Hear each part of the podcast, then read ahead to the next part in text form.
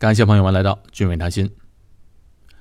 又有好长时间没有讲历史了，我讲的历史呢，尽可能按照时间的顺序，一步一步的往前推。上一次啊，还是讲卖猪仔华工的故事。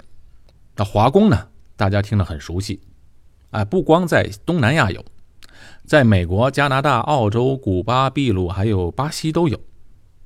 其实最出名的。我们知道最多的还是前往美国的华工，大家都知道，他们那时是去美国修铁路，美国西部的铁路都是华工建造起来的。但这些啊，去了美国的华工啊，他的命运比较悲惨，很多人最后都无法返回祖国，而且有很多人还得不到侨居地的这个公民权，所以有不少人都客死他乡。而在十九世纪中后期。那这些出国的华工啊，都称为契约华工，俗称啊卖猪仔。为什么叫契约华工呢？那契约就是有一纸合同嘛。那在美国有一段时间是有契约工人和奴隶同时存在的。一八零零年代初，这英国啊，他就禁止了那个非洲奴隶的买卖。其实当初英国也曾经做过贩卖黑奴的勾当，而且还大赚特赚了一笔。只是后来啊，自己的纠错机制吧，生生的就把这个制度禁止掉了，转而从中国引进华工，华工呢就不属于奴隶了，所以必须要有一个契约。当然那时华工虽然不是奴隶，但是命运还是很悲惨的。契约和合同就说明了工作期间和工资待遇，期限一般为三年、五年或者十年，待遇呢就根据合同长短而定。那时候的企业主啊，一看招聘华工太合适了，美国的华工就一下子大幅增长。那一八四九年之前，美国华人还只有区区三百二十五人。到了美国三藩市发现金矿之后，这各地的淘金者蜂拥而至。凡是这种机会啊，都是先到者得。那一开始在淘金的河床表面就能找到金子。到后来人越来越多，表面上的金矿大部分被被淘走了，后来就只有实力大的公司才有能力继续开采，所以就雇了很多的华工来开采。再后来发财的机会越来越少，那这之后呢，大量的华工就被请去修铁路了。修铁路的华工啊，当时月薪三十美元，食宿基本自理。到了一九零零年，那在加州的中国人一下子就升到三十万人。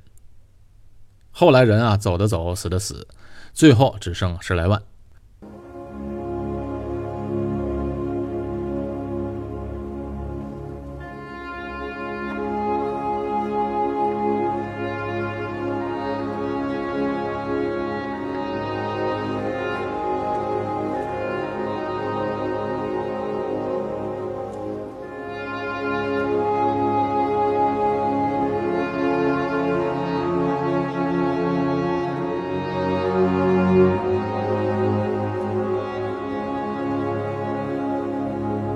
那反过来看，新加坡和马来西亚这边的华人啊，那时的华侨到了新马一带啊，一是有老乡的接济，到各自家乡的会馆有老乡帮忙，而且那时候很少有人给洋人打工，大部分人都只愿意给同乡的老板打工，福建人帮福建人，潮州人就雇潮州人，哎，是这么情况。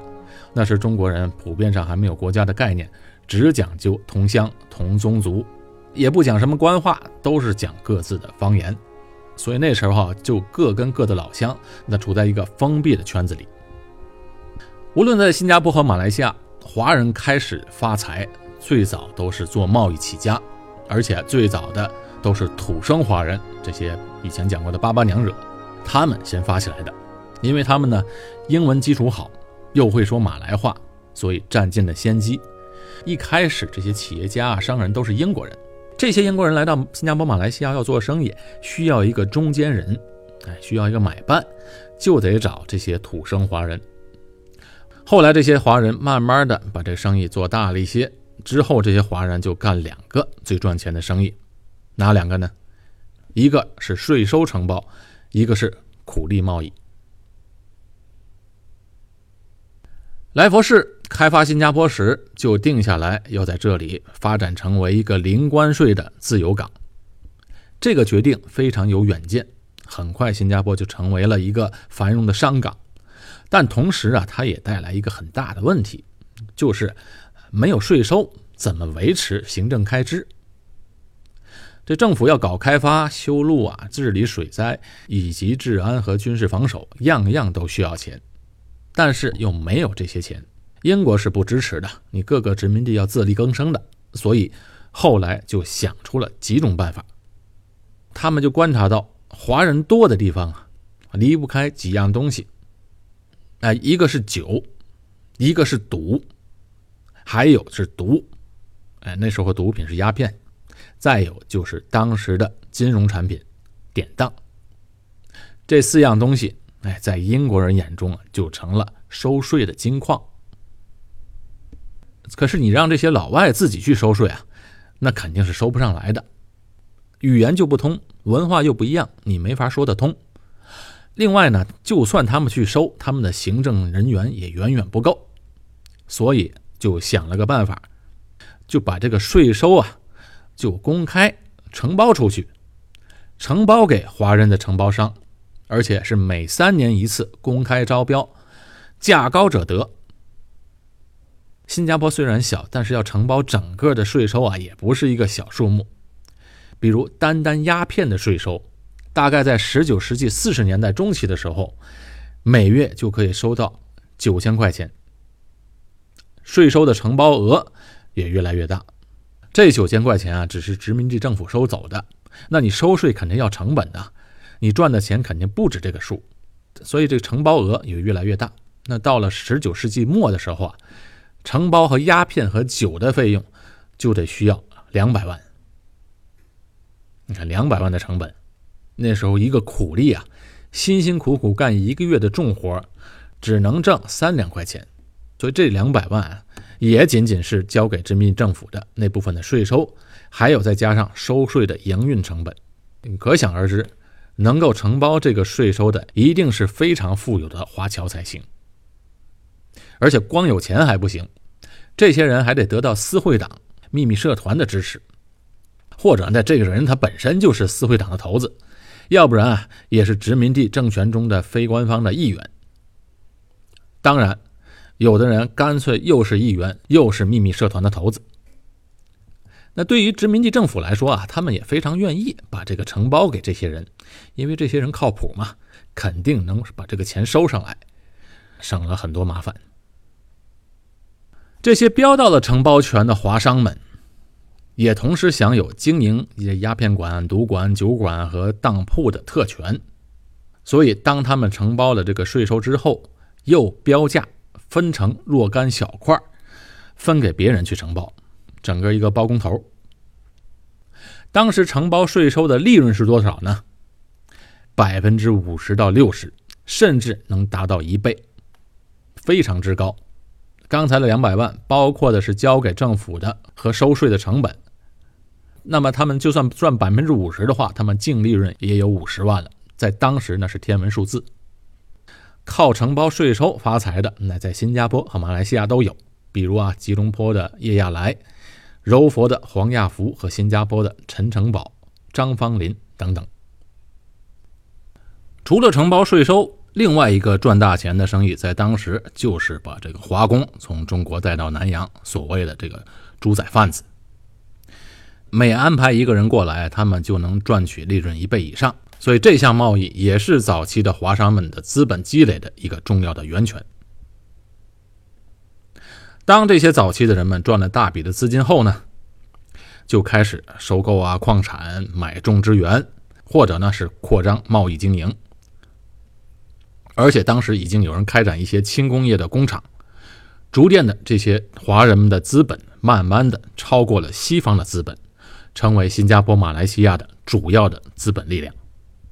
这些都是稍微早期的华商们，那后期的华商们呢，大都经营的是实业。我举两个例子，一位是陈嘉庚，一位是李光前，这两位啊，都是新加坡的响当当的人物。喜欢我节目的朋友们，请别忘了点击订阅键。陈嘉庚，中国人都很熟悉。在历史课本里面都宣传过。我们都知道他曾经大力支援中国抗日战争的事迹。李光前，中国人不是很熟悉啊。来过新加坡的人都知道，新加坡有个银行叫做华侨银行 （OCBC），是新加坡和马来西亚最著名的银行品牌。这个银行就是李光前先生创办的。陈嘉庚和李光前两个人有共同的特点，就是他们在致富之后都大力发展教育事业。当年就花了巨资帮助厦门大学的创建。在今天，厦门大学的大部分的历史建筑就是由陈嘉庚和李光前共同资助的。而且这两个人的关系很不一般，陈嘉庚是前辈，李光前是后辈，李光前还是陈嘉庚的女婿。陈嘉庚出生的时候啊，父亲已经开始在新加坡经商了，是开了一个米店，可以算是一个小康家庭。后来，陈嘉庚靠自己的努力，成为了华人世界最富有的人之一。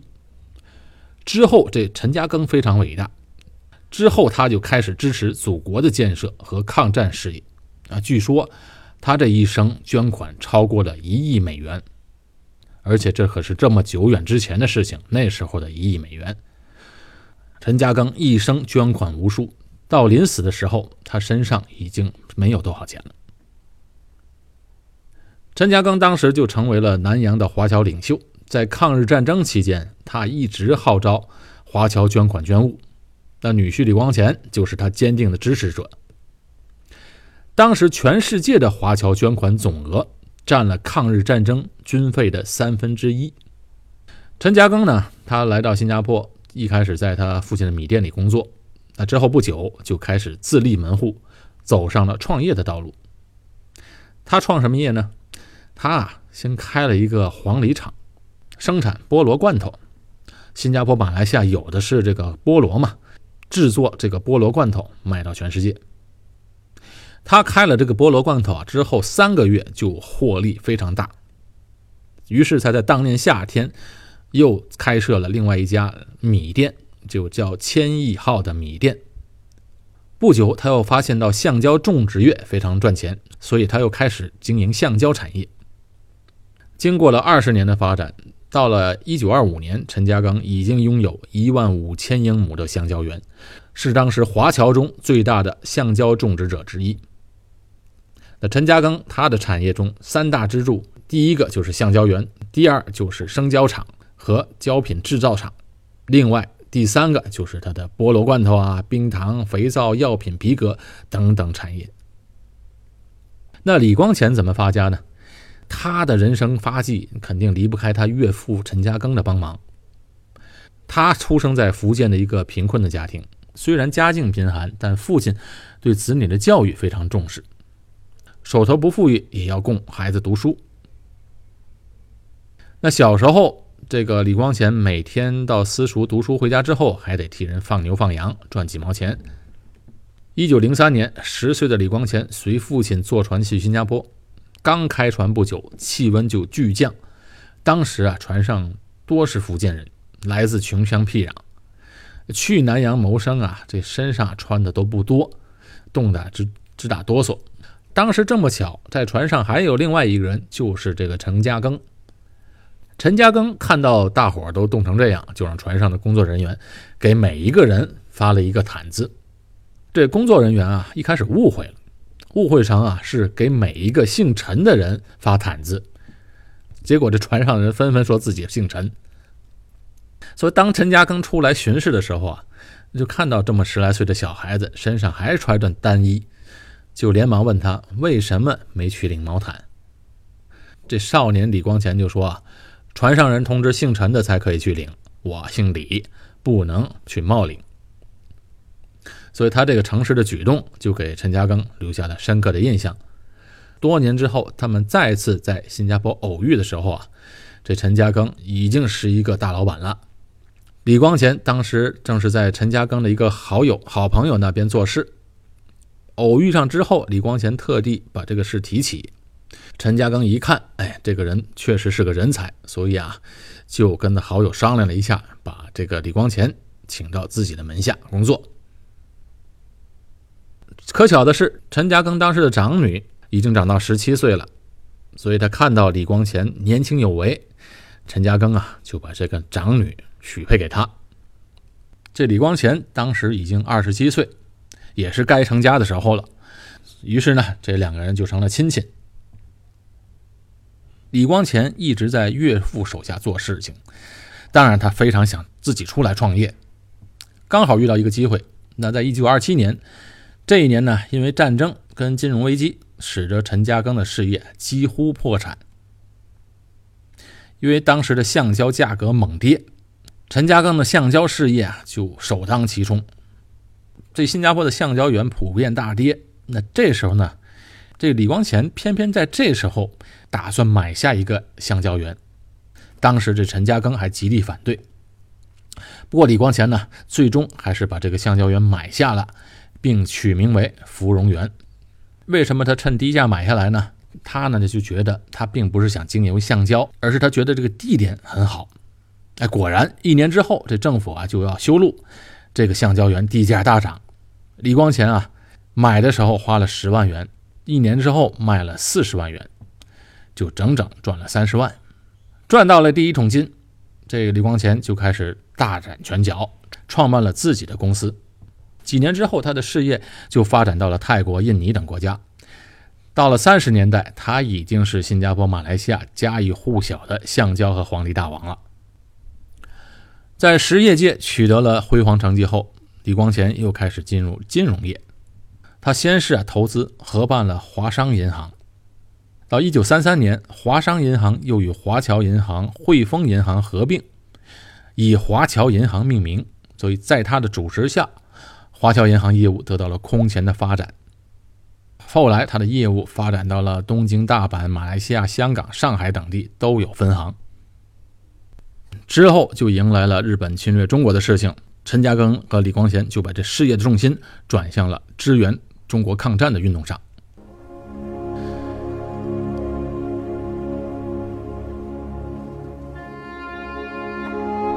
陈嘉庚和李光前先后资助了这个厦门大学、集美学村的各个学校、华侨大学，而且还在家乡资助了幼儿园、小学、中学、医院、图书馆等等。另外一方面，李光前还捐助了新马地区的南洋大学、马来亚大学。也捐建了国家图书馆等等。中华人民共和国成立后，陈嘉庚啊就回国了。这李光前继续支持陈嘉庚的爱国运动，那时候又捐出了六百万元支持厦门大学的建设工作。